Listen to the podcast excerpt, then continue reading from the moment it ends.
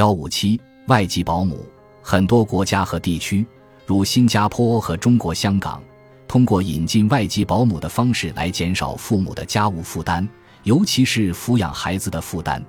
这些保姆可以做各种家务，接送小孩，参与一部分陪伴和监督的工作。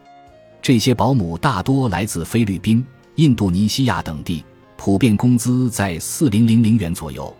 不到中国内地同类保姆的收入的一半，引进外籍保姆可以让很多家庭雇得起全职的保姆，可以减轻父母在家务和培育孩子方面的负担，降低父母尤其是母亲的机会成本。以中国香港为例，根据香港特别行政区政府的统计数据，二零一三年平均每三个有孩子的家庭就有一个家庭雇佣外籍保姆。二零一九年，中国香港共有外籍保姆三十九点九万人，其中来自菲律宾的有二十一点九万人，来自印度尼西亚的有十七万人。外籍保姆的最低工资为每月四六百三十港元，平均工资为四七百六十五港元，相当于人民币四零零零元左右。